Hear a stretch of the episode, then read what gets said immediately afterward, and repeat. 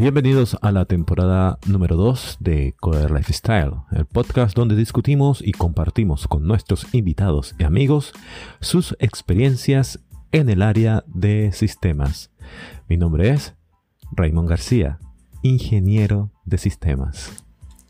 Y mi nombre es Alfonso Lecir, arquitecto de datos. En el episodio de hoy hablaremos con Ninette Fernández sobre la evolución del QA en todos estos tiempos. Eh, y hay una pequeña sorpresa al final. Bienvenidos. Bienvenidos.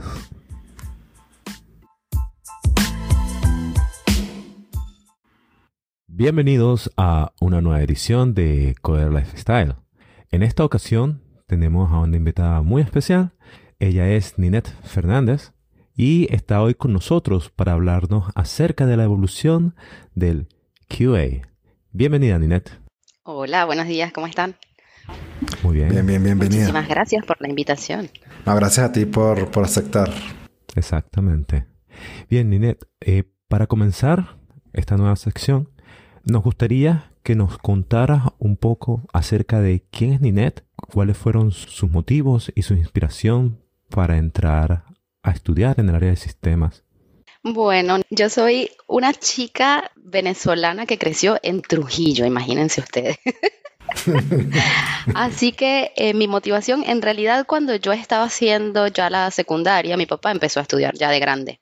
En el Tecnológico de Trujillo empezó a estudiar eh, sistemas. Y después que se graduó, creo que estaba yo entrando a quinto año cuando él se graduó, eh, decidió emprender y montó como un, negocio pequeño en el que teníamos, era una especie de librería con algo de computación, transcribíamos trabajos y esas cosas. Y ese fue como mi primer contacto. Yo empecé a trabajar con mi papá atendiendo el local y lo primero que me dijo fue, bueno, encárgate de esto, ¿no? Las transcripciones. Entonces, el local estaba ubicado muy cerca de una universidad, una universidad de posgrados, y recibíamos todo lo que era las transcripciones de las tesis y no solamente había que transcribirlas, sino que además había que como viste los formatos de las tesis, que eran con normativas, que ya no recuerdo ahora el nombre de la normativa, pero bueno, era adaptarlo a la normativa que pedía esta universidad en particular. Entonces, bueno, eso fue como mi primera experiencia. Em, lo que a mí no me gustaba de ese trabajo en particular, lo que a todos nos ha pasado en la vida, que las computadoras, bueno, las impresoras en realidad, sienten el miedo. Bueno, yo veía a mi papá sufrir cuando teníamos que imprimir y empezaba a fallar aquella cosa y él empezaba a desesperar y era como todo caótico. A mí esas cosas me generaban como angustia, no quería eh, saber más nada, ¿no? Y cuando me gradué de bachillerato estuve como seis meses porque yo era una niña que me creía artista. Yo quería irme por el área de comunicación social, ser periodista, cualquier cosa de esta, pero todo estaba lejos de Trujillo. ¿Qué estudiaba uno en Trujillo? Contaduría en la ULA. Intenté entrar en la ULA y los primeros seis meses, como no lo logré, me quedé como trabajando con mi papá en el negocio de vuelta porque no había más nada. Y un buen día mi mamá me dice, ¿sabes qué? Estuve viendo y está la Universidad Valle del Monboy, es una universidad privada en Valera, capaz yo estuve mirando y, es algo que podemos llegar a hacer. Pero bueno, mira las carreras que hay. Y estaba sistemas yo no quería, porque yo veía a mi papá sufriendo con esa cosa, no quiero estudiar eso. Hasta que un día mi papá se sienta conmigo y me dice, bueno, Ninet, mira las posibilidades de este mundo. Eso no es solamente, pues yo me había quedado con la impresora que fastidiaba y una gente que tenía que arreglar la impresora. Eso era para mí. Y, bueno, mi papá me explica todo lo que implicaba el, estudiar sistemas, las posibilidades de trabajo en el futuro, toda aquella cosa. Y aunque yo no estaba muy convencida, siempre me dijo como que, bueno, imagínate, ingeniero, me dio como por el ego, se metió. y me convenció, yo dije, bueno, está bien, vamos. Eh, la verdad es que el primer semestre me gustó muchísimo, me acuerdo que la primera materia que encontré así que me encantó fue lógica eh, y me iba buenísimo. Uh, hasta que en el segundo semestre me tocó programar, no saben ustedes. Por eso todavía soy cubana. Yo durante toda la universidad lo que hice fue programar para sobrevivir y aprobar materias, pero no se me daba nada bien.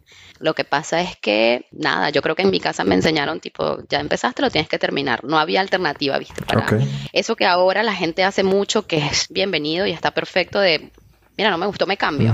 En mi época no, y en mi casa no estaba permitido. Usted se gradúa porque usted empezó y usted termina si se le tome la vida. Bueno, y así fue. me costó un mundo en serio, pero bueno, se logró.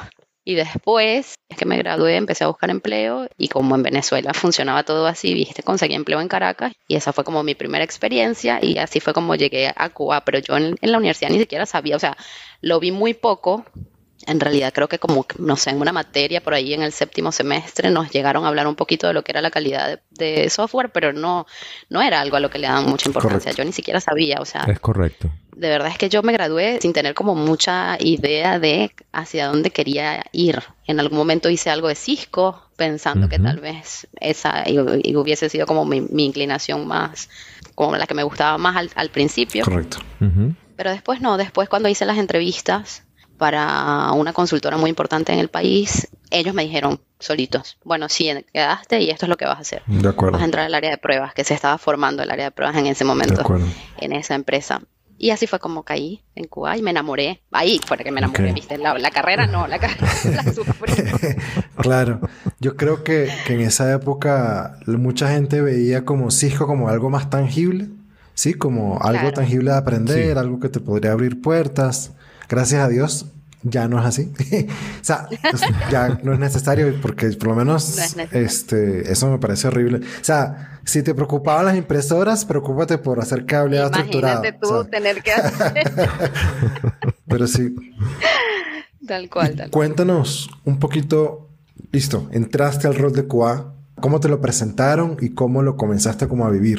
Bueno, imagínate. Yo siento que fue muy empírico porque si bien esta empresa que, tenía como, bueno, hasta certificación CMMI y todo, toda la cosa, el área de QA era nueva totalmente. Yo llegué a un lugar donde los desarrolladores no estaban acostumbrados a tener esa área de QA interna, digamos. Sí, sí tenían la, revisión por parte del cliente. Correcto. Y ahí llevaban métricas, SLAs y todo lo demás, pero no estaban acostumbrados a tener dentro de su propio equipo una gente que le dijera que por ahí... Eh, el enemigo. Exacto no, mentira, mentira. Nunca, nunca la vimos como el enemigo, nunca la vimos como el enemigo. No tanto como el enemigo, pero yo tengo un, muy buen amigo, tengo eh, un amigo de mi vida y de mi corazón que un día me dijo, eh, Ninet, te voy a pedir que por favor este requerimiento que estás testeando, cuando encuentres algo, lo hables con mi jefa no conmigo, por el bien de nuestra amistad. Te lo pido por favor. No, no quiero saber más nada de ti. O sea, habla con ella y que ella me diga lo que tengo que corregir. Y listo. Y puso un intermediario porque me decía, o sea, te estoy odiando. Fue difícil esa, esos primeros momentos porque, bueno, yo me lo disfrutaba muchísimo. A mí me encantó, pero sí, sí me dice, o sea, hoy en retrospectiva y lo, lo veo y digo, sí fue muy empírico. O sea, yo recuerdo que en aquel momento yo no sabía lo que era una prueba de caja negra. Nadie te lo explicaba de esa forma.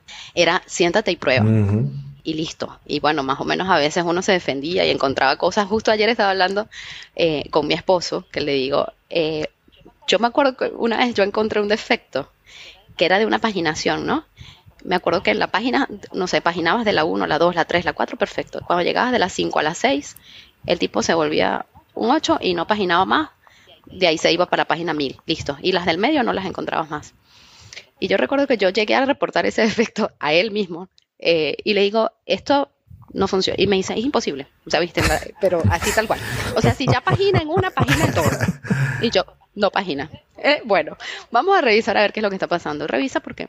Y cuando lo ve, o sea, cuando él ve que efectivamente después de la página 5 no página, me mira y me dice, ¿a quién se le ocurre llegar a las 5 para las 6? O sea, ¿quién, ¿quién página de las 5 para las 6? Y yo, bueno, claramente yo era buena en mi trabajo. Así que sí, fue bastante empírico, pero yo me enamoré, de verdad, me lo disfruté muchísimo. Ese primer empleo en el que yo estuve duré como creo que tres años aproximadamente. Después nosotros para la misma empresa a la que le dábamos servicios, me contrataron y quedé como fija con la empresa directamente. Y ahí estuve un par de años más y fue cuando decidí venir a Argentina, pero ya estando en la empresa no fue tan divertido porque lamentablemente, bueno, era una empresa estatal y me contrataron, todo chévere, pero después no había trabajo para mí, no estaba haciendo lo que yo realmente. Entonces querían, después me metieron a un equipo en el que pretendían que yo programara, señores, o sea, ya les dije que soy bueno, programar no, no, me estaría funcionando. Eh, así que hacía pruebas, pero muy chiquitas, estaba en un proyecto que, que manejaba todo lo que eran las, transacciones y meter cambios en ese proyecto era una cosa que era súper complicado porque para ellos era complicado meter cambios ahí. Bueno, total que después, bueno, ya, me vine a Argentina y esa es otra etapa de lo que es la carrera, pues. Ya. Está muy interesante la historia, porque tú comienzas desde los inicios, ¿no? Desde lo que es cuando no teníamos ni idea de qué es lo que hacía, de cómo, se cómo hace. se hacía tal cual, de procesos y esas cosas, no, teníamos, me acuerdo interno, eh, esta revisión que me, me acuerdo que los chicos de desarrollo tenían que hacer como una mini demo Ajá. y era como un paso exigido por, Ujú. supongo, CMMI, en el Sí. que me tenían que mostrar, mira, esto te lo estoy entregando y mínimamente el camino feliz anda. Correcto. Esas eran cosas que eran, pero no eran propias del ay, el proceso de QA, era más relacionado a cómo esta, esta consultora te- tenía las normativas de sus MMI, sus estándares y todo, pero no había algo como específico de QA, el proceso de QA, cómo se generaba una evidencia, cómo nada de eso, no, no existía. Recuerdo que a veces, para, para el que no sepa, pues yo trabajé con Inés en esa empresa. Sí, ahí nos conocimos. Re- recu- recuerdo que a veces ni siquiera el camino feliz salía bien. Tenías que, No. o sea, esto funciona si le das aquí y acá y tal, y pero, eh, eh, eh, no, no, Y cuidado no, si te exacto, equivocas. no toques por acá, no, no, no, no. Y en verdad que desarrollábamos muy rudimentariamente, eh, o sea, así como las pruebas eran rudimentarias, el desarrollo era rudimentario, pues. Tal cual, rudimentario 100%. O sea, tú me dices, no teníamos ni siquiera una herramienta de, de registro de, lo, de bugs o de registro de casos de prueba, ¿no? Los casos de prueba en Excel En los Excel. teníamos. Era así. Cuéntanos, entonces, obviamente lo que queremos es esto, ¿no? Hablar de cómo ha evolucionado en tu experiencia, pues, el- ese Ujú, rol. correcto. Entonces, cuéntanos el concepto de la prueba y cómo lo hacías inicialmente. Inicialmente mi concepto de prueba era, aquí está el requerimiento, eh, se supone que debe hacer esto y uno ir y tocar botoncitos hasta encontrar algo que no estuviera funcionando del todo, ¿no? Nadie nunca me explicó en ese momento lo que era, por ejemplo, una caja negra, una caja blanca, una, no sé, ir a revisar que se impactará algo, por ejemplo, en una base de datos.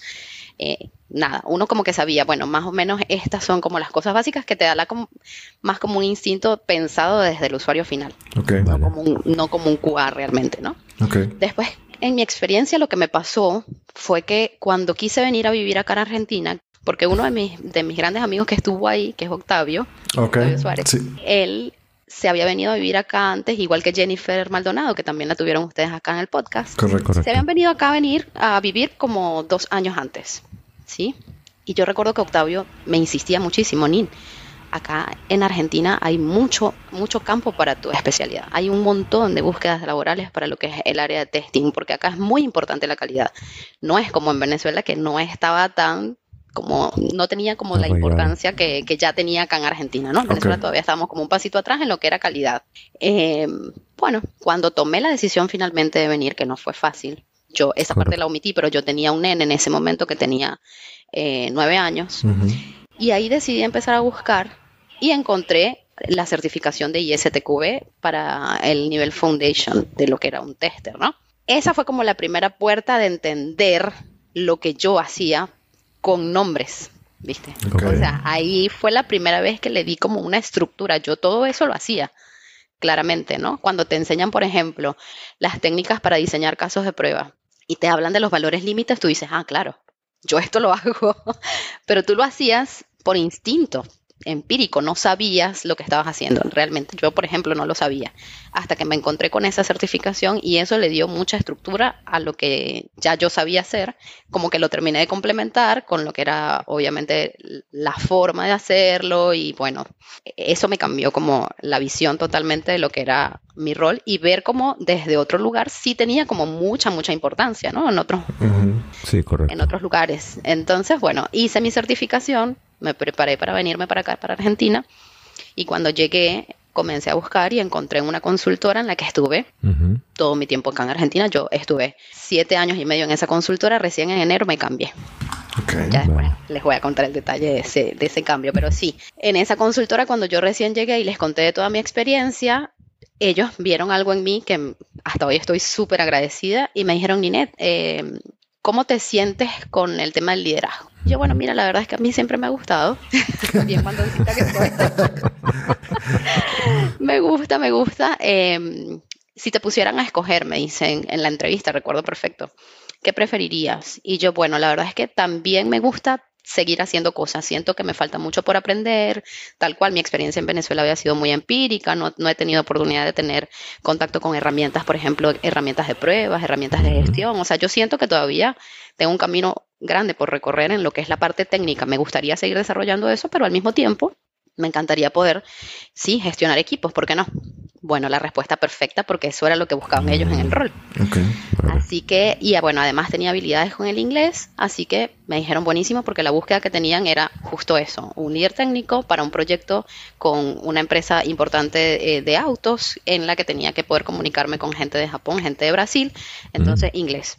Buenísimo, tienes el inglés, tienes las habilidades para ser líder, te gusta seguir haciendo cosas, ellos manejaban un 70-30. 30 liderazgo, eh, 70% mete mano y ya, y hasta el trabajo. Así que bueno, ahí empecé y ya era otro mundo. Aquí habían herramientas. Herramientas. Utilizábamos Jira, por ejemplo, para la gestión de, los tickets. Utilizábamos, ya no los casos de pruebas no se hacían más en Excel. Utilizábamos TestRate para hacer los casos de prueba, por ejemplo. Exacto. Y bueno, y aquí sí era como muy importante, sobre todo en este proyecto, la verdad es que era un proyecto súper cascada, súper cascada. Nosotros invertíamos un montón de tiempo en lo que era documentación y después en la ejecución a dos minutos. Oh, pero fue un proyecto súper estresante, pero sí me enseñó a mí a ver lo importante que era en este lugar la calidad. Y hasta que nosotros no dábamos el ok, las cosas no salían. ¿no? Era como, bueno, de la mano con, el, con la otra persona que teníamos en Brasil, que era como el responsable de calidad del lado de Brasil, conmigo, éramos como los finales, hasta que nosotros no aprobábamos todo, incluida documentación. A mí me hacían a veces repetir pruebas súper complejas porque en una evidencia no había quedado la primera línea de la query, por ejemplo. Mm, Eran cosas así. Y te digo que fue un proyecto que duró, bueno, hicimos dos proyectos en realidad, durante nueve meses dos proyectos y estuvimos documentando siete meses y desarrollando y probando durante... o sea, era Era así. Em, pero funcionó, porque después cuando eso salió a producción fue cero defectos en producción. Yo recuerdo que el, tipo, el account manager de la empresa en la que yo estaba, de Baufest, que se llama la consultora, eh, el tipo decía, es la primera vez que yo tengo una experiencia de esta, o sea, la primera vez que yo tengo un equipo que sale a producción con cero defectos. Qué chévere. Qué chévere. Eso lo cuento siempre, en todas mis entrevistas. Exacto, exacto. Es un logro, eso, eso es algo... Tienes una franela que dice... Eh, Obviamente. un proyecto cero defectos. Claramente, además fue nunca antes, o sea, esa vez y nunca más. Después, bueno, no, no, no me volvió a pasar esto. Así que bueno, sí. Y después de eso, estuve en una empresa, bueno, terminó este proyecto con esta empresa que te les decía de automotriz y me asignaron a una empresa también muy importante de lo que era todo lo que es medio de pagos acá en Argentina. Fue una de las primeras empresas que estaba trabajando con todo lo que era botones de pago, pagos eh, con billeteras virtuales y todas esas cosas.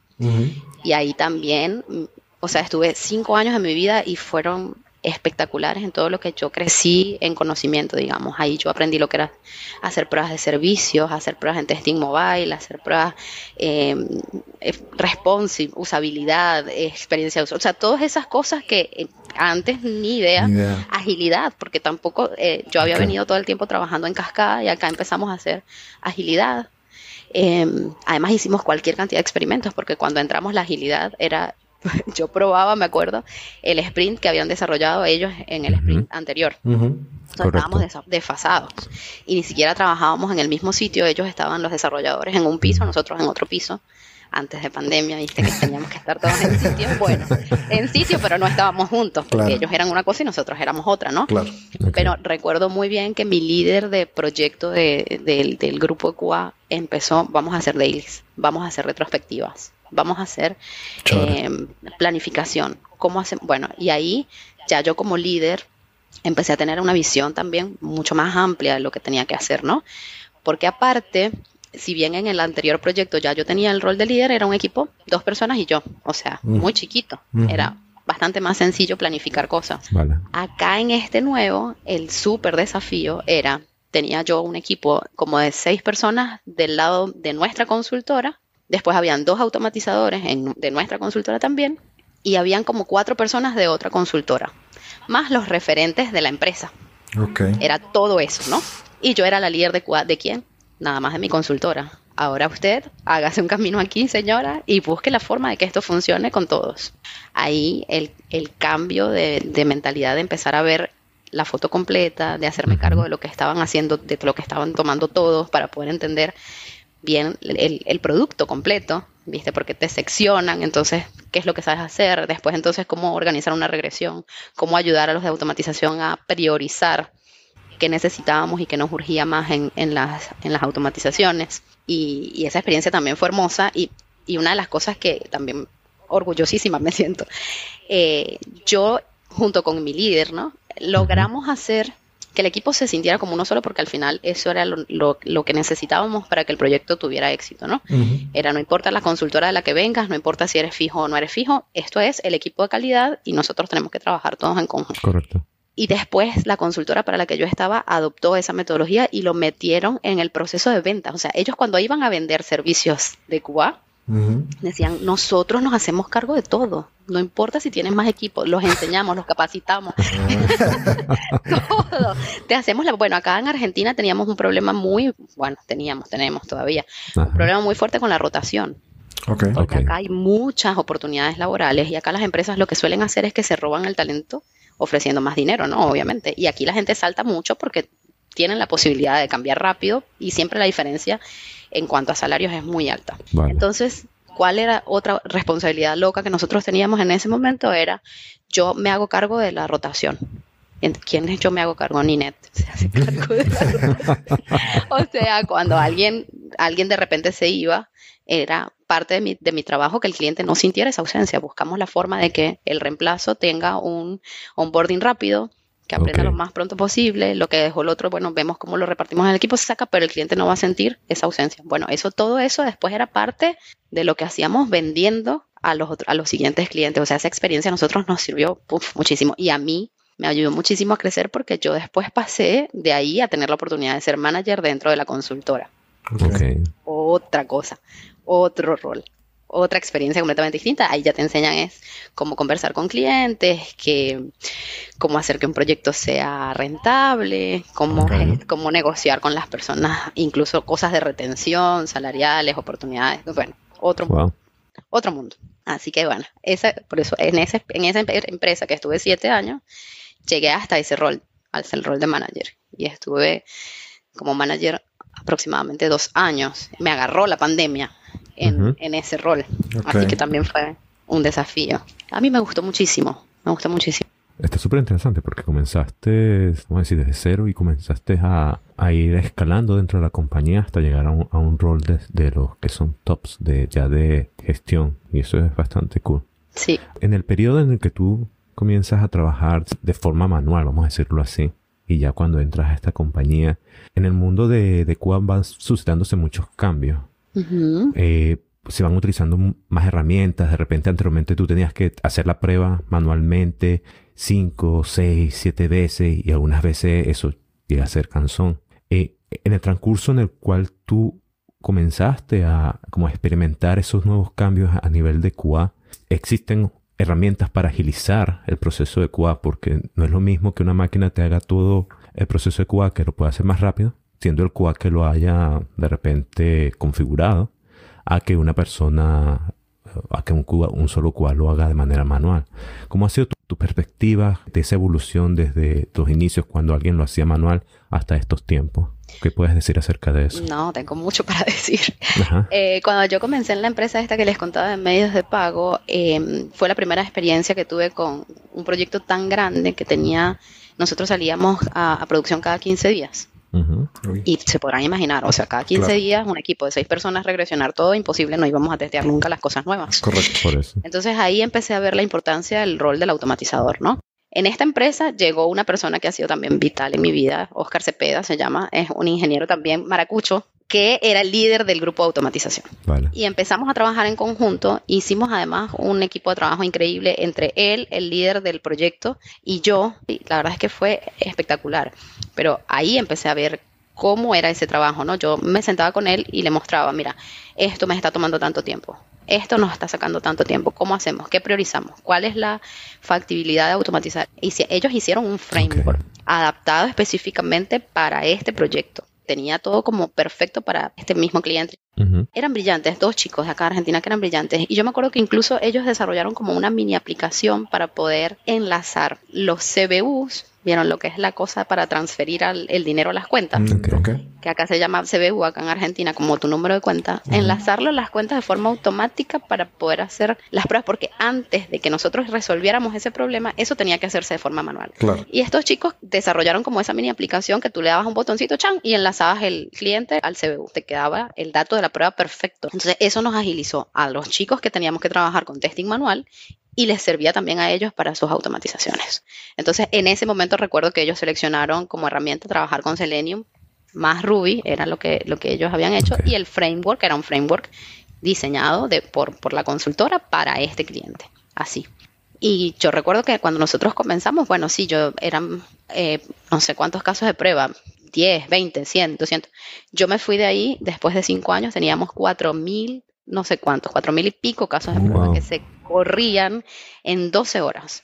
Incluso ellos llegaron a, a gestionar paralelización, porque si, si tenías que correr todo como en filita india, no llegamos más. Correcto. Eh, haciendo ejecuciones en paralelo, lograban reducir los 4.000 y pico de casos a 12 horas de ejecución. Entonces, Wow. los, los QA manuales seguíamos haciendo regresiones, porque obviamente hay muchas cosas que la automatización todavía no puede cubrir.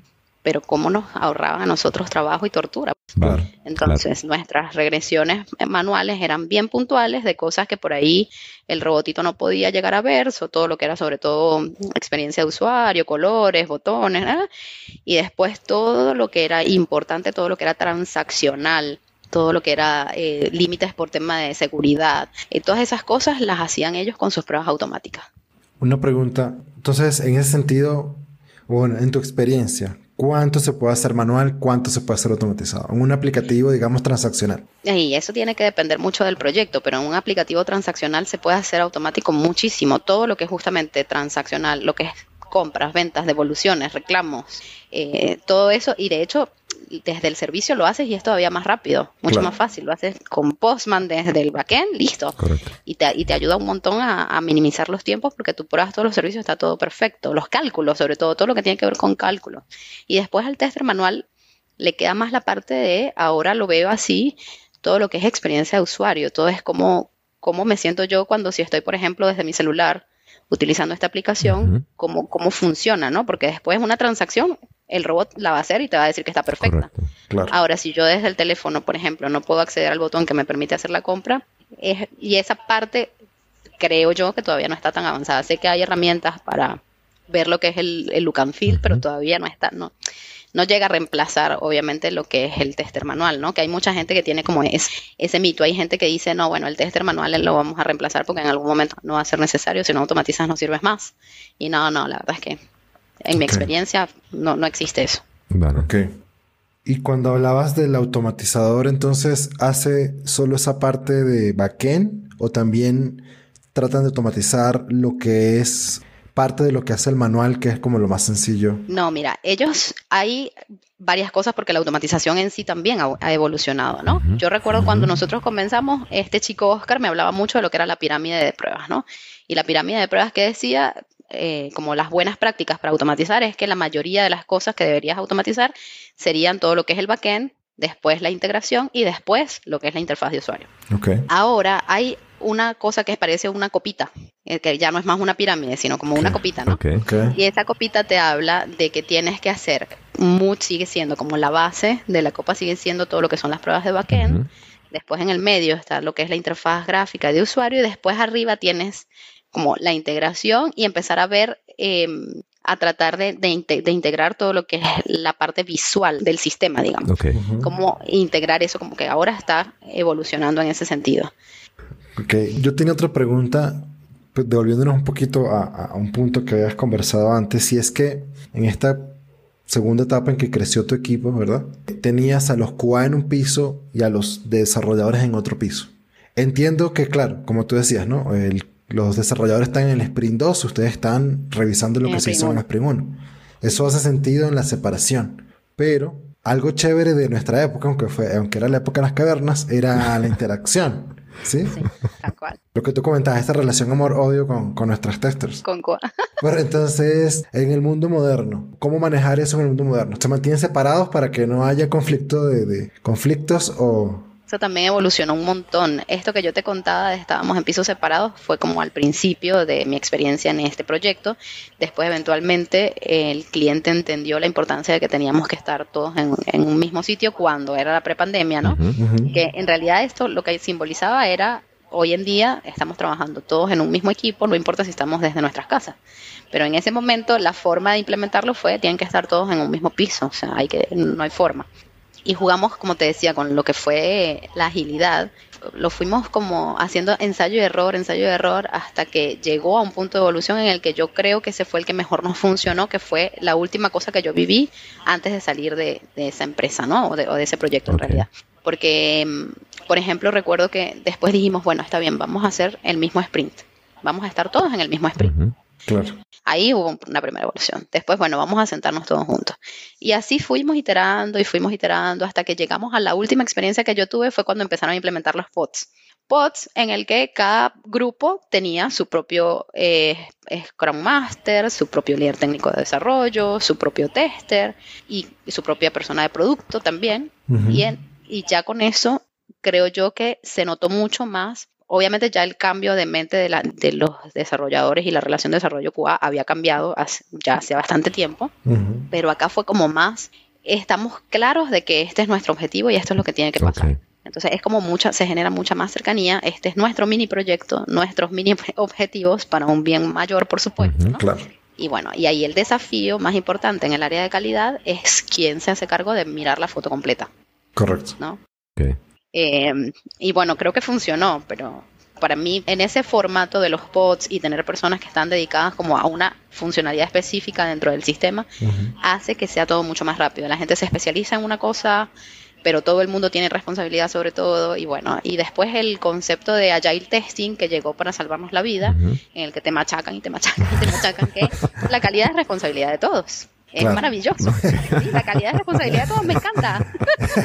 Porque antes cuando yo arranqué en el 2009, 2010, era eh, qué fastidio los testers, qué fastidio, o sea, son un problema ustedes, pero cuando pasaba algo en producción, ¿dónde está el tester que no probó esto? Sí, exacto. El, el, que firmó, el que, ¿quién es el que firmó que esto estaba bien? Ah, bueno, venga para acá. Entonces ahora con, el, con la agilidad y el agile testing que entra en este mundo a tomar como también un protagonismo y un rol muy importante, es todo chévere, me encanta, pero eh, yo tengo mi momento, sí, por supuesto, en el que yo pongo mi gorro de tester y pruebo. Pero después, durante todo lo que es el ciclo de vida del desarrollo del, del producto, eh, en realidad no. Lo importante es entender que no eres más el tester que solo se sienta como me sentaba yo al principio de hacer pruebitas. Ahora estamos haciendo eh, aseguramiento de calidad. Y eso es otra cosa. O sea, tú entras desde la etapa más temprana a, a, codo a codo a trabajar con la persona de producto, a hacer análisis de requerimientos, a entender cómo funciona y tú no te enteras en el momento que te vas a sentar a hacer la prueba de lo que se supone que tiene que hacer esto, sino que lo sabes y lo estás hablando y lo estás madurando desde que se planifica, ¿no? Desde que se concibe la idea tal cual es, hasta que lo pones en un papel y empiezas a hacer y bueno, a, mí me, me, parece que funciona y funciona muy bien, ¿no? Yo, hace poquito eh, no había llegado a contar esta parte de la, de la experiencia. En enero de este año, en febrero, empecé a, a, que me tentaran una empresa de afuera, una empresa de Estados Unidos, porque vieron que esto, esto es una cosa que aperturó mucho la pandemia también. El, bueno, gente, empresas de Estados Unidos que vienen a buscar talento acá porque, bueno, somos más baratos en la realidad, ¿no? Y para nosotros es un montón. Imagínense ustedes en Argentina estar cobrando en dólares, maravilloso nada, me tentaron yo, siete años y medio en la empresa en la que estaba ya como manager, imagínense yo enamorada de, mi empresa, de verdad. Pero cuando me llegaron a tentar de esta forma, es como, bueno, eh, vamos a ver, yo voy a probar. Y me voy con la inocencia en el cuerpo, porque la verdad fue así tal cual. Yo dije yo, bueno, me voy a lanzar a mí eso, no, nadie me va a decir que vaya, porque yo pensaba que mi inglés no era suficientemente bueno para eso. Y bueno, resulta que viste que con el inglés uno como que tiene días buenos y días malos. Y en las entrevistas tuve todos mis días buenos. así que yo me acuerdo de ir a la primera y fue como, bueno, no pasa nada, fue con la chica de recursos humanos. En la segunda entrevista me fue muy bien y me encantó. Entonces ya yo de ahí salí como, ajá, aquí hay algo porque yo quiero quedar, ¿viste? Y, pero en el fondo también estaba la cosita de, nada que ver, era, yo venía a estar siendo manager en esta empresa que además tenía eh, como potencial internacional, porque la empresa, yo de hecho había viajado a México el año anterior, entonces claro, es esa sensación de, ah, voy a salir de acá donde ya todo el mundo me conoce, donde me va súper bien, tengo mi proyección de carrera súper... Además, yo sentía que yo ahí no tenía techo, yo podía llegar a ser, bueno, yo siempre lo decía, yo quiero ser responsable de un país algún día, lo voy a hacer acá, con ellos, socia, o sea, yo muero aquí. Cuando en la empresa de Estados Unidos me empiezan a hablar y yo me doy cuenta de que lo podía gestionar, de que podía resolverlo, podía trabajar con ellos y además les encanté, yo no lo podía creer. Entonces, recuerdo que cada vez que terminaba la entrevista terminaba brincando aquí porque yo además soy súper expresiva. Me contrataron y yo tuve hasta pesadillas por el tener que dejar la otra. Oh, o sea, era como, para mí era como un, duelo, era una, separación, era horrible. O sea, en ese momento de verdad la pasé muy mal eh, porque yo estaba casada con esa empresa, la verdad. Ahora digo, no te cases más, por favor, te lo pido. y ahora estoy en, una empresa nueva que no es a la que me fui. Por eso les contaba, bueno, hace poquito me enviaron la computadora porque acabo de empezar. Pero en el primer cambio que hice fue darme cuenta de que podía con el desafío del inglés, de que eh, iba a empezar a conocer a otras, otras culturas, otra forma de trabajar. Correcto, es así. Y fue darme cuenta, bueno, primero, ajá, sí puedo. Y segundo era, bueno, no importa, volveremos a empezar. Y muchachos, eso es lo que estoy haciendo, volví a empezar. Primero me fui a esa como QA lead. Ok. Cuando entré a la empresa, el lead de nadie, porque la única persona que había sido QA se iba en una semana. Bueno, está bien, vamos a hacer lead de qué? De bueno, del, del, proceso de aseguramiento de calidad para el proyecto en el que me asignaron, no importa, yo siempre me las arreglo. Y empecé a trabajar muy de la mano con la chica de producto, con todo esto, y empecé a darme cuenta de que estamos como ahora un paso más allá, porque ahora hacemos las cosas incluso de forma asincrónica. Tienen una cultura tan distinta, o sea, yo pasé de estar casi que las ocho horas del día sentada en reuniones de Zoom a tener incluso dos días de reuniones libres. Las dailies eran lo que llaman ellos async. O sea, lo, haces por chat. Tienes un, Slack que dice stand up y, ahí pones tu, tu, cosita de lo que hiciste, lo que vas a hacer de la daily y se acabó. Entonces teníamos lo que eran los martes y los viernes totalmente libres de reuniones para que fuera tiempo de concentración y que la gente sea más productiva. Eso está interesante. Entonces tú dices, maravilloso, yo podía encontrar cosas por ahí que a la analista o a la persona de producto no la había visto en una etapa muy temprana y hacer sugerencias en una etapa muy temprana sin necesidad de estar en una reunión de Zoom revisando todos al mismo tiempo todo. Que eso me pareció espectacular. Y lo otro que me pasó con esa experiencia fue darme cuenta que son más relajados. O sea, si bien también manejas compromisos, manejas daily, manejas eh, deadlines, perdón, eh, es completamente distinto la, la, cultura, ¿no? La forma en la que trabajas. Bueno, después de esa mini luna de miel que me duró muy poquito, yo empecé a darme cuenta de que estaban pasando cosas raras en esa empresa, había gente que se iba y nadie hablaba de eso. Yo dije, bueno, perdón, voy a empezar a buscar, porque acá esto me parece que no va bien. Y empecé a buscar empleo y me contactó una empresa, la que es la que estoy ahora. Bueno, en realidad a través de un tercerizado me contactaron. Hay una empresa argentina que se dedica a buscar talento en Latinoamérica para macharlo con empresas en Estados Unidos.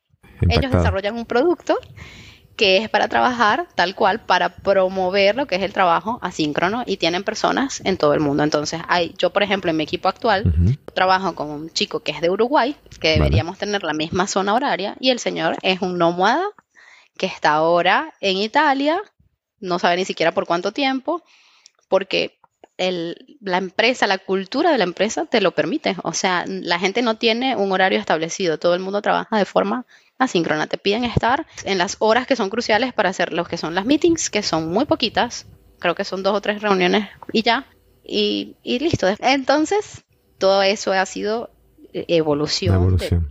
que no es solamente de QA, Correcto. es evolución de todo, ¿no? Pero bueno, el rol de QA también sigue evolucionando porque ahora yo si bien sigo trabajando mucho con el equipo de, desarrollo, ahora también trabajo mucho con lo que es el equipo claro. de producto. Una pregunta, con tu visibilidad cuando estuviste en management, ¿verdad? ¿Dirías que el trabajo asíncrono es, o sea, o este estilo asíncrono, vamos a llamarlo así, es producto de la pandemia o ya estaba y la pandemia lo que hizo fue darle más espacio a ese estilo de trabajo? ¿Cómo lo, cómo lo sientes? Yo creo que íbamos para allá y la pandemia lo aceleró. Sí, estoy de acuerdo. Porque cuando yo estaba trabajando en esta empresa de medios de pago, nosotros estábamos todos juntos en un mismo sitio al principio y después hubo un momento que nos dijeron, no señores, nosotros acá no tenemos más espacio, estamos afinados.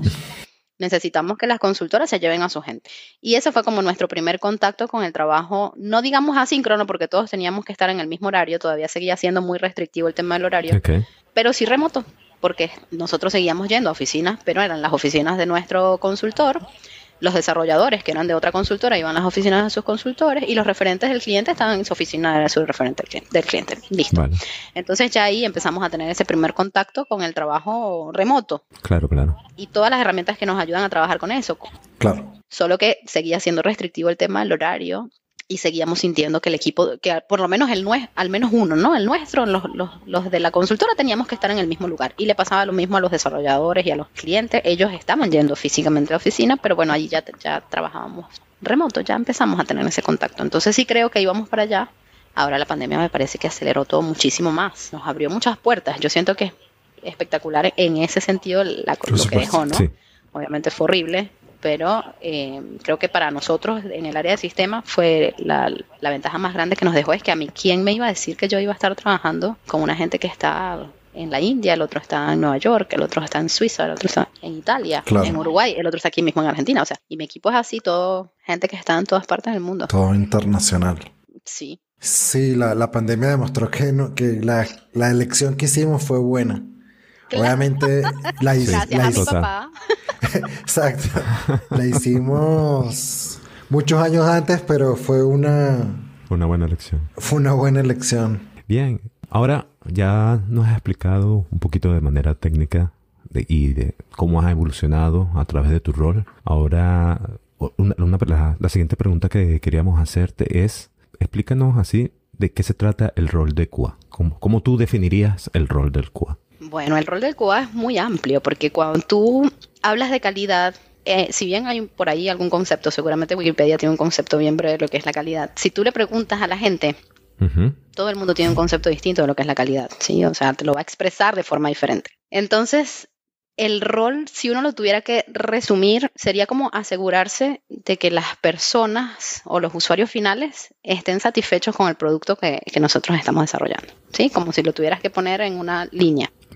Después, lo que eso abarca es un montón de cosas. Mira, tengo en mi mente como varias frases que me han quedado para la vida. Yo recuerdo cuando empecé en la, en la consultora esta acá en Argentina el primer día, subiendo las escaleras del, edificio, había en la pared una frase que decía, la calidad es recordada por mucho más tiempo después que el, que el esfuerzo que hiciste en eso ha sido olvidado, ¿no? Como lo que les contaba ahora.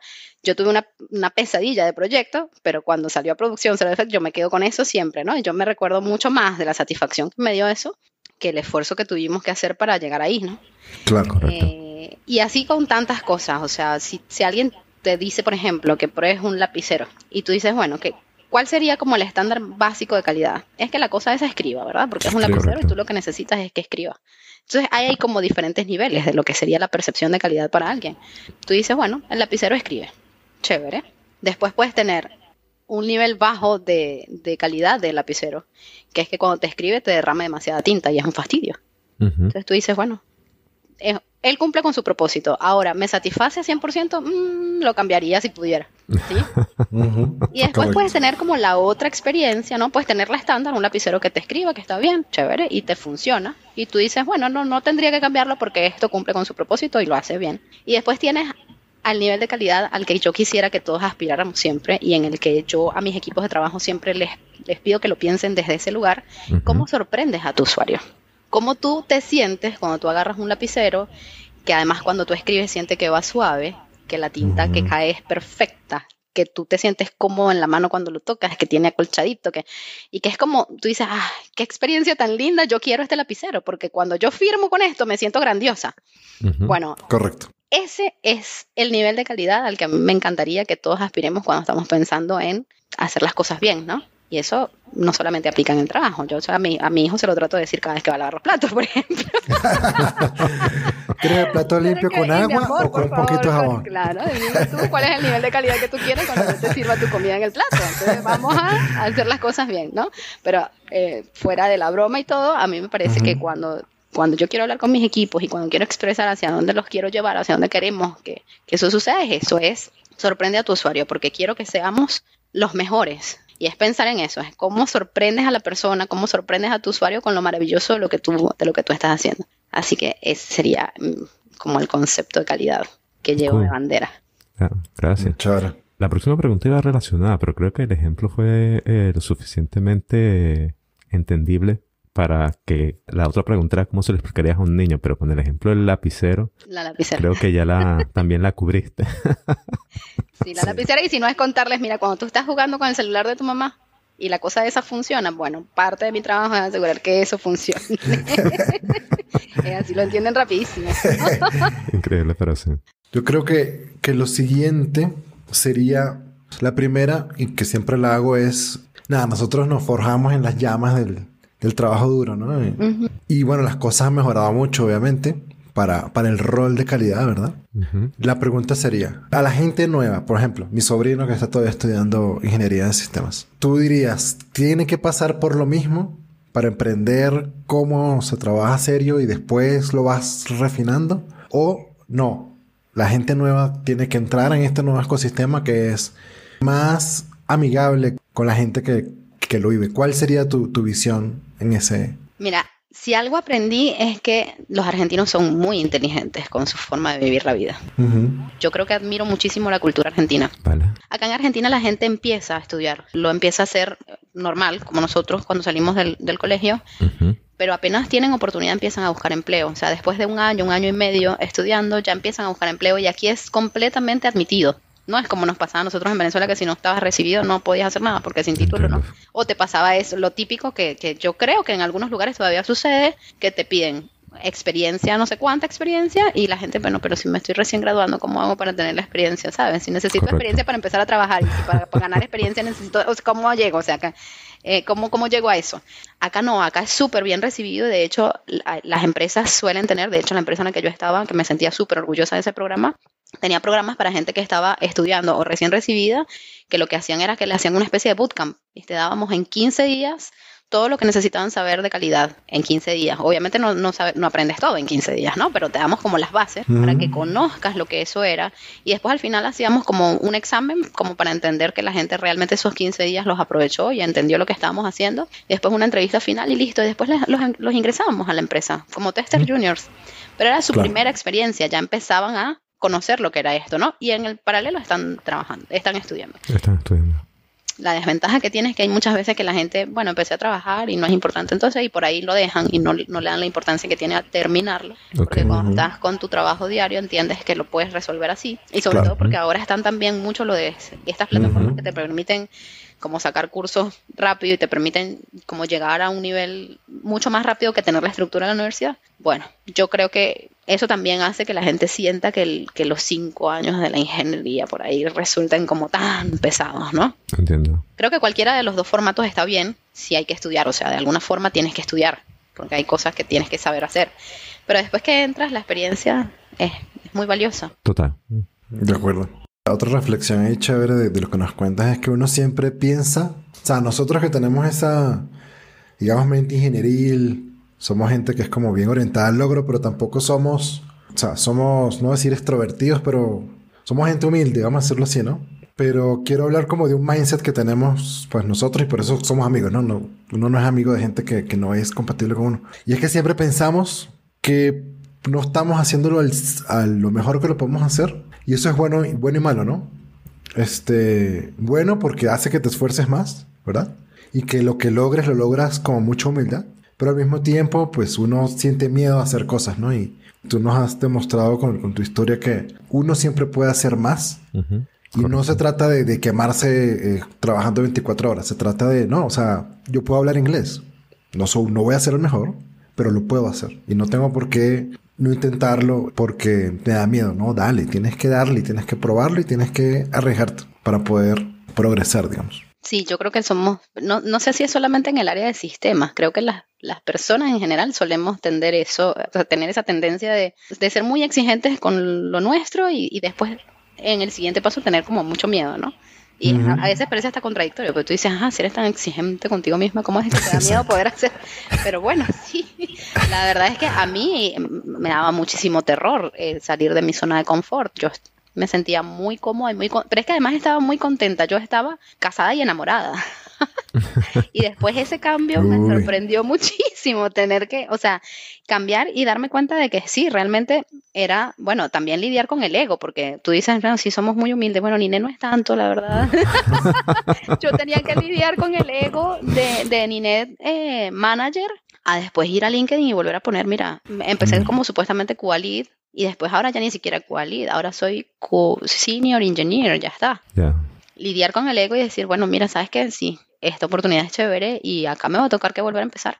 Está bien lo que dices, porque hace dos capítulos atrás o tres capítulos atrás teníamos ese caso de, de personas que llegaron al, al, área de manager. Gerente de sistemas. Pero de, sencillamente dijeron, en ese caso dijeron como que, bueno, esto no es, es para mí. Inclusive decidieron eh, irse a, hacer algo que realmente les gustaba en, esos casos específicos. Y está bien. Entonces, eh, eso también da visibilidad de que, bueno, tú puedes llegar a cierto nivel, pero no puedes estar contento, pero puedes intentar otras cosas nuevas. Y lo cual eso también es positivo y es bueno, porque es algo que, tú quieres que te llene. Claro, yo creo que eso también es la, evolución que hemos tenido, no solo, como te digo, no solo en el rol del QA, sino en general en la vida. Tú te pones a ver y es como, así como ahora la gente se permite ser chef y después decir, bueno, sabes que no quiero ser más chef, voy a hacer un curso de programación y voy a empezar a programar. Gente loca es que antes era, claro, pero antes eso era como nunca antes visto. Tú eras enfermera, por ejemplo, mi mamá, y morías enfermera, eras, y ahora es como que está permitido hacer otras cosas. Bueno, me parece que lo mismo está pasando con el tema de la evolución de la carrera. Antes era como, bueno, tú vas subiendo escaleras hasta que llegas a, no sé, sí o ponele, no sé a lo que quieras ser. Como decía yo, yo quiero ser la, responsable de un país y eso era como lo, yo, lo que yo veía como mi trofeo, ¿no? Allá arriba, hasta allá donde yo quería llegar.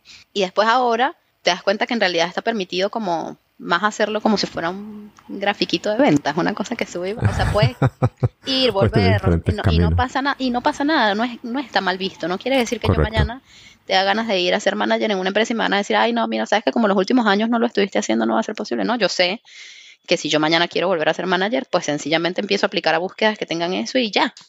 O me preparo con algún, alguna especialidad, si es que sintiera que eso es lo que me hace falta, pero no, es como que tiene que ser de vuelta una línea recta o hacia arriba subiendo escaloncitos para poder llegar a lo que quieres hacer, sino que está permitido, está bien visto volver y hacer lo que sea y, buenísimo. Es como un cambio tan drástico que como les decía, estoy otra vez enamorada y de luna de miel y vamos a ver qué pasa después de esto, no lo sé, pero yo súper contenta de la evolución que ha tenido el rol y de la evolución que ha tenido eh, en general todo lo que es nuestras carreras, ¿no? Y lo que nos ha permitido incluso estar sentados hoy aquí, estar conversando de esto que antes no era ni pensado, ¿no? Correcto. Excelente. Entonces, ¿qué le recomendarías a la Ninet de hace N cantidad de años? No vamos a hacer, no, no, no vamos a dejar que la gente haga matemáticas. sí, está muy bien. Pero, me gusta que me cubra. Pero, ¿qué le recomendarías a la Ninet que entró en esta empresa hacer como su primer trabajo? Como mi primer trabajo. Uy, le recomendaría que siga por ahí porque iba bien, definitivamente. Y es así, tal cual, como no te estreses demasiado, sigue tu instinto, que está bien. Eh, no está mal hacer lo que te gusta. Yo siempre me quedé con, el QA porque era lo que yo disfrutaba hacer. Así que ahora lo que le diría, bueno, anda y aprende. El cursito este de ISTQ, vez hazlo antes. Haz ese cursito antes y, y no le tengas miedo al cambio, porque definitivamente yo he sido de las personas que si bien lo hago, lo hago con mucho miedo. Salir de Venezuela para mí fue una cosa súper difícil, y, pero lo hice con mucho miedo, pero lo hice. eh, es eso, como que si pudiera darme un consejo de decirle todo va a estar bien, no, no te estreses tanto en la previa, porque la previa la sufro mucho yo. La previa al cambio para mí es muy difícil, la sufro un montón. Ojalá que, que la Ninet de hoy también lo entienda y entonces en el próximo cambio no lo sufra tanto como lo he sufrido anteriores. Claro, claro. Ojalá. Voy a agregar una pregunta más y es, y nosotros llevamos tiempo, se te doy primero un poquito de contexto, nosotros llevamos tiempo pues queriendo como introducir el tema de, ser programador con hijos, ¿sí? Porque pues Raymond y yo pues no tenemos hijos. Ah. Eh, para nosotros, lo, bueno, por lo menos yo voy a hablar por mí, disculpa Raymond, no, pretendo hablar por ti. Y es, o sea, lo veo como complicado, ¿no? Nosotros trabajamos bastante y, le dedicamos bastante tiempo al trabajo. Entonces tener un niño me parece un reto súper grande. Pero entonces, eh, ¿qué le aconsejarías tú a esa persona que está allí entre 3 y 2 y, y dice, bueno, ¿o qué consejo le darías a, un- alguien de sistemas? Como, sí, algo así, con, con hijos, sobre el tema de cómo manejar la vida de, de padre con tal. Mira, voy a empezar por el principio. A los que no tienen hijos. Ok. La verdad, si este es un momento para tener bebés y trabajar al mismo tiempo, es, es- es ahora. O sea, probablemente en el futuro vamos a tener todavía más comodidades y vamos a estar mejor, porque yo creo que de aquí para adelante, o sea, siempre vamos a estar mejor. Evoluciona todo y vamos a estar mejor. Y para nosotros es como un momento hermoso. Eh, siempre lo digo, esto de que las empresas ahora se peleen para ver qué te ofrezco para que tú estés mejor y yo compito contra las otras empresas. Cuando tú antes eh, te Correcto. sentías como soy yo la que tengo que ofrecerlo todo porque si no, o sea, me quedo sin trabajo, ¿viste? Ahora es, eso cambió. Eso mismo es para, para la gente que tiene hijos, ¿no? Yo que viví todas, las viví todas. A mí al principio, para cuando empecé a trabajar en Caracas, a mi hijo lo tuve que dejar con mis papás en otro, en otro estado, porque yo no lo podía tener conmigo en Caracas, ¿no? Entonces las viví todas, las situaciones que se puedan imaginar las viví todas. Después me vine sola con él, acá en Argentina, Vale. y, y bueno, pasé por cualquier cantidad de cosas. Mira, el tiempo de mayor calidad que yo le he podido dar a mi hijo es desde que estamos trabajando en la casa. Y el cambio que él tuvo con nosotros también es súper, súper notorio, ¿no? Él se nota, se siente y se le ve que está muchísimo más feliz. Igual no te digo que sea 100% sencillo, porque a mí muchas veces, y mi hijo ya está grande, a mí todavía me pasa que a veces él quiere conversar. Y bueno, mi mamá está en la casa. Claro. Mi mamá está en la casa, yo quiero hablar. Y es como, ok. Hay veces que yo lo dejo, hablamos, y de repente, bueno, cuando miro la hora tengo que entrar a una reunión, hijo, discúlpame, pero Vale. o sea, tenemos que cortarlo acá porque tengo que entrar en una reunión. Pero sin embargo, estoy ahí y está el tiempo que sea así cortico, no importa, esos cinco minutos para que él, cuando él quiera hablarme, me lo pueda hablar y no como antes que teníamos que esperar a que yo volviera a la casa para Claro. podernos ver, ¿no? Correcto. Entonces, yo creo que eh, la pandemia lo que te permite es eso. Después que te van a pasar cosas como las que les pasó a todo el mundo, que te llega el muchachito y te abre la puerta atrás y si estás en una videollamada te van a ver y, o, o que de repente estás en una reunión. Mira, yo he estado con gente que está en la reunión, estoy en reunión y el bebé empieza a llorar. No, es que el bebé tiene hambre. Chicas, no, el bebé tiene hambre. Bueno, no pasa nada. Reprogramamos la reunión, anda, atiende al bebé y vuelve. Pero y eso no es algo que evolucionó solamente para mí.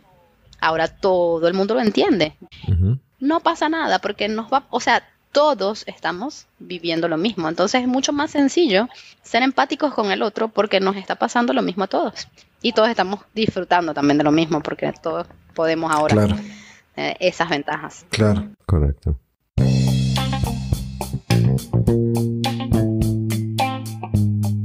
Bienvenidos a la sección de Off Topic. Hoy Ninette nos vas a hablar sobre un tema que no tenga que ver o nada relacionado con QA, O sistemas. ¿ok? O. Entonces, o sistemas, exacto, nada que tenga que ver con QA o sistemas. ¿Qué nos traes para hoy, Ninette, en la sección de Off Topic? Bueno, por ejemplo, les puedo contar, yo, mm, yo hacía mucho, mucho ejercicio, hacía mucho spinning. Ok, Y cuando llegué aquí a Argentina, resulta que nosotros tenemos como el sabor en la sangre y esas cosas que es tan diferente, ¿no? En, en Venezuela, en Venezuela nosotros hacíamos, era una fiesta. ¿eh? Yo me acuerdo que nos ponían el reggaetón más duro, la cosa, es una cosa.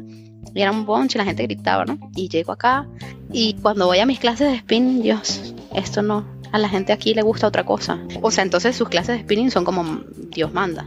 Spinning Ok. en la clase sin inventos en la bicicleta. O sea, dicen la, la premisa principal es lo que tú puedes hacer en la bicicleta en la calle, es lo que tú a hacer en la bicicleta en la clase. Acá eh, te ponen un tecno, Tecno. hay música tecno, música así, tipo, o rock en inglés. O, eh. Acá me encuentro con esto y Dios mío, ¿qué hago yo ahora? Bueno, he luchado durante casi ocho años de mi vida con ese problemita, cambiando, cambiando de lugares a, a cualquier cantidad de sitios, tratando de encontrar mi lugar en el mundo para volver a ser una chica deportista y hasta el sol de hoy no lo logré. hasta el sol de hoy el objetivo no ha sido alcanzado, muchachos, yo he intentado todo. Me he movido por todos los gimnasios de la ciudad. ¿Qué les puedo decir? No sé. Hasta el sol de hoy todavía no lo encontré. Hace dos días me metí en un nuevo lugar de hacer CrossFit. Espero no Ok, morir ahí porque CrossFit. yo le he tenido miedo al CrossFit. Es por las Mm, lesiones que tengo ok. miedo al CrossFit, ¿no? La Ok. gente dice que se puede Correcto. lesionar. Le tengo terror a eso. Entonces, bueno, empecé en CrossFit. De- Dentro de un año les cuento Sí va, si eso sí va. funciona Cuando hagamos... o no va, sí funcionó va. porque hasta ahora, bueno, no. El objetivo no ha sido alcanzado y yo como. A mí me gusta comer. Me gusta tomar cerveza. Ajá. En Argentina desbloquea un nuevo nivel, el Ah, vino, vino tinto. Todos los vinos tintos que tú quieras probar, Nina, bienvenida sea. Y bueno, y las picadas. La picada es como una tablita de fiambres. Mm, Ok, Con pan y alguna cosa, no sé, una berenjena en escabeche, Sí. una... Ah, ah, A mí, a mí me gustan los viernes en la tarde para relajarme. No voy a ir al gimnasio a relajarme, no me pasa. Mi gimnasio no puede meter. Yo destapo un vino y pongo una picadita chiquita y entonces así con eso nos relajamos. Claro. Aquí los venden, pero es como que el quesito y los fiambres o los embutidos, exacto, los embutidos. Y yo lo que hacía era comprarlo, lo cortaba y me los comías así con sabroso. Pero los voy a entrevistar yo. Ok, claro. ¿Qué hace Raymond y qué hace Alfonso para desestresarse? Ah, bueno, yo comencé desde hace varias semanas atrás a levantarme a las 6 de la mañana para ir al gym. Y lo que comencé a hacer, porque comencé como que aquí está un poquito más gordo, estaba viendo un video de, un youtuber, por cierto, vive en Argentina, que se llama Dross. Esta persona lo que dijo es que eh, esta persona estaba gorda y en su nuevo video tú lo ves así como un palillo. Entonces lo entrevistaron y le dijeron, oye, ¿cómo fue posible que tú, sabes, cómo pudiste como que adelgazar tan rápido en tan en una cantidad de tiempo muy corto? Y él lo que dijo, mira, yo lo que hago es saltar la cuerda mil veces saltar la cuerda mil veces y eso es lo que me ha ayudado. También evidentemente la alimentación. La cambio. El, de lunes a viernes se restringe la alimentación, alimentación saludable, pero los fines de semana hace desastre. Entonces yo dije, vamos a hacer, vamos a hacer algo parecido. Entonces yo lo que voy, pero a mí no me gusta saltar la cuerda por problemas de rodilla y, de pie. Entonces yo lo que hago es ir y voy a la, a la elíptica. Y lo que hago es media hora todos los días. Y eso te ayuda mucho a mantenerte en forma, me Y eso me ha, ayudado a, rebajar. Tanto así que yo tengo unos amigos aquí, pero que están viviendo en Santiago, y la última vez que me vieron pensaba que me estaba pasando algo. Como que te, ¿qué, te está pasando? sí, exacto, exacto. Pregúntame qué me está pasando. Esa es la otra franela. Porque me vieron delgado. Eso es chévere. Me vio muy delgado. Y, y, eso, entonces sí, entonces hago eso como cardio, que es importantísimo, y después nada, lo que hago es la, lo de las pesas para ir ganando, ganando músculo. Lo importante de esto es viendo diferentes youtubers que saben del tema, por cierto, no cualquier. Correcto. Pero para qué youtubers, tú no sigues a Sasha Fitness, el, la gurú del mundo del, fitness es Sasha, mi amor, se Yo me sé todo a todos los conceptos de Sasha. Todas las teorías, todo lo que todo. Todito de todo. todo. Pero Sasha se, sienta y me hace un cuestionario y yo le respondo perfecto lo que tenga que hacer. Pero después anda. Exacto. ¿Y cuánto has hecho esto? No, no. Esa es otra cosa. O sea, la teoría me la sé, pero al pelo. Bueno, según tus youtubers, ¿qué dicen? Ah, no, no. La, cuestión es que la, la, ingesta de proteína es bastante importante. Entonces hay que tener como una cantidad mínima. Que cuando comencé a hacer todo esto, yo pensaba que estaba ingiriendo la cantidad de proteínas adecuadas y por eso es que me veía como un como más delgado. Pero cuando yo comencé a ingerir lo que se debía ingerir de Es un montón, ¿no te parece? Pero, no eh, usa suplementos. Yo tomo proteínas en suplementos para poder no, me ha gustado. requerimientos. No me ha gustado. Quizás pudiese, quizás debería Compra la de Sasha que dicen que se gusta. Sasha no me está pagando para hacer promoción de nada. Sasha te tiene nada. Ojalá me pagara, pero no. Pero búscate a Sasha. Raymond está perdiendo el tiempo. Ok, voy a buscar a Sasha. eres una gente que hace caso, porque yo me sé la teoría, pero no hago caso. Si tú haces caso. Exacto, eso sí tiene Raymond. Ok, la, voy a seguir en Instagram para, para comenzar a, a, Yo no entiendo, no puedo creer que seas venezolano no sepas quién es Sasha, si Sasha es no, Sasha. No, yo sé quién es Sasha desde, desde, hace tiempo, pero no, nunca la he seguido. No, no la has visto últimamente. pero por favor, anda, anda, anda. A mí me ha rezado una cosa, es que tú dices, ¿qué hacen para desestresarse? Pero estamos hablando de ejercicio, o sea que estamos... Claro, por eso lo aclaré al final, porque yo conozco mi, yo conozco mi...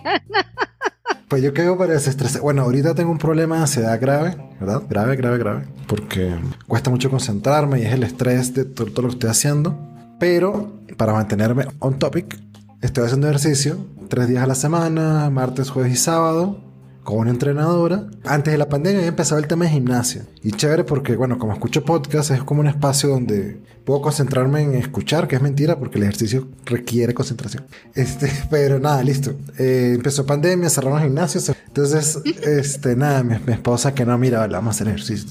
Yo, bueno, listo. A mí no me gusta. Yo no soy de hacer ejercicio. Yo prefiero irme a un parque, lanzar disco, correr, este, y ya. Y después comer, ir a los chinos y tomar cerveza como hacíamos. Exacto. Eh, Listo. Mi esposa, antes de conocerme, iba a maratones. Ella dice que yo fui el que le maté eso. Y dije, yo, yo, yo no te estoy agarrando las piernas para que no vayas a correr. Pero bueno, el hecho es que dijimos, listo, vamos a, vamos a hacer ejercicio. Listo, yo menos. Entonces, tenemos una entrenadora. Paramos a las cinco y media de la mañana. El cinco y media, seis y media. Y en verdad me ha funcionado. O sea, me gusta, me siento bien. Acabo de cambiar de pesas y es lo peor porque sientes que estás otra vez en el Square One. De cero, sí. Pero me siento chévere, me siento, o sea, si he bajado pancita, cambiamos también la dieta. Y tú sabes que tú estás hablando de tu esposa, Alfonso. Tú conoces a mi esposito Ujú. también, tipo que toda la vida le gustó hacer Correcto. deporte, jugaba béisbol, todo lo bueno eso. Bueno, él llegó aquí a Argentina y se echó a perder también. Él dice, él echa la culpa a la ubicación geográfica. Él dice que el problema es la Hay ubicación pura geográfica. carne y. ¿eh? que no lo logra, pero no le echa la culpa a la carne del mío, tal cual. Entonces, el señor también aquí le cuesta un montón, ahorita está, me da risa porque él no sube de peso como yo, yo, yo estoy toda redondita. Él no, él es solamente la, la panza, tiene una panza rarísima. Claro. Entonces, lo demás está flaco porque obviamente perdió musculatura. Y lo que tiene es que está más flaco de, de- de todos lados es menos y con panza. Es muy. Parece un niñito de África. Pero bueno, él la no, no, no es culpa mía tampoco. O sea, una gente que yo no es culpa mía, yo más bien lo sigo intentando. Soy más constante en el intento yo que él, claro, que ahora tiene una lesión en la espalda, entonces no pudo jugar más Oh. béisbol.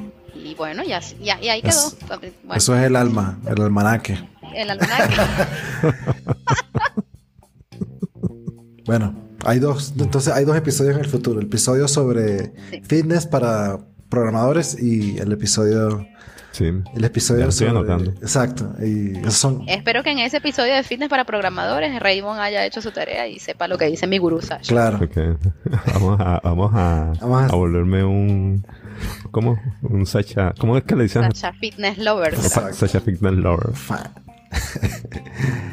Ahí tenemos esos dos episodios para el futuro. Pero en verdad, muchísimas gracias. Hablar contigo es súper chévere. eh, Sí, muchísimas Súper gracias. divertido. O sea, en verdad no, no tengo palabras para expresar Ay, qué lindo. lo alegre que estoy de que vayamos a conversar. Muchas gracias por invitarme y por haberme tenido paciencia. Miren que le quedé mal varias veces, qué horror. Pero bueno, Eso pasa. estuvo divertido. Muchísimas gracias de verdad por considerarme, eh, por acordarse de mí. No, a ti. A ti muchísimas gracias por tu tiempo y por estar aquí hoy con nosotros. Realmente. Un placer haberte tenido. Qué lindo, gracias. Un placer para mí venir también.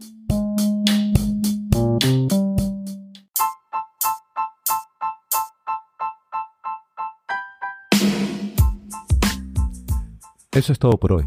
Los invitamos a enviarnos sus preguntas, comentarios o recomendaciones al correo contacto arroba coderlifestyle.net.